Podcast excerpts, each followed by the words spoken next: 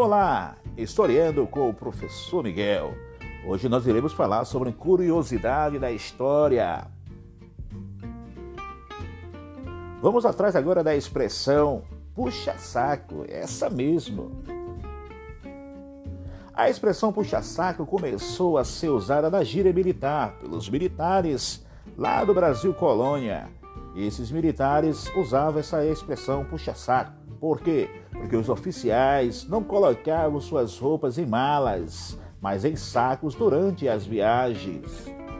Mas quem carregava obedientemente a bagagem para cima e para baixo eram os soldados, aquele mais próximo dos seus comandantes, dos seus oficiais, aqueles que estavam mais próximos dos seus superiores. Eles carregavam esse saco para cima e para baixo, e o puxa-saco passou a definir todos que bajularem os seus superiores.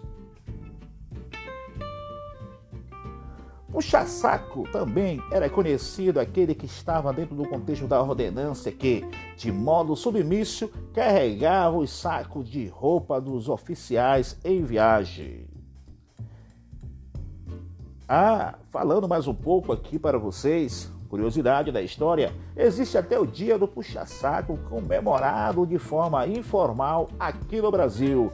Dia 20 de dezembro é o dia do puxa-saco. Mas vamos atrás do contexto da história, dialogando com a língua portuguesa, com a nossa gramática.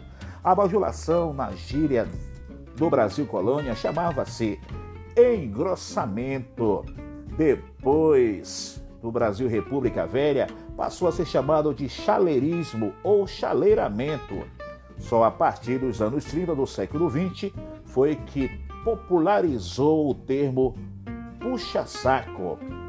Puxa-saco também é sinônimo de bajulador, e esta palavra, por coincidência, não se liga ao ato de levar bagagem alheia. Essa palavra vem do latim bajulare ou bajulos, o que leva a carga para o outro mensageiro. Os puxa-sacos vivem adulando. Já esta palavra vem do latim adulare, lisonjear, afagar. Primeiro parece que este verbo se aplica aos afagos feitos em um cão, depois aos que este fazia no dono, abanando o rabo e se mostrando contente, mesmo quando não se fosse bem tratado. Enfim, a expressão puxa-saco se eternizou aqui no Brasil. Mas lembrando, tudo começa no Brasil colônia, quando aqueles oficiais colocavam os soldados para carregar seus sacos de roupa e os soldados se aproximavam, gostavam da, da atitude porque queriam estar mais próximo do seu superior.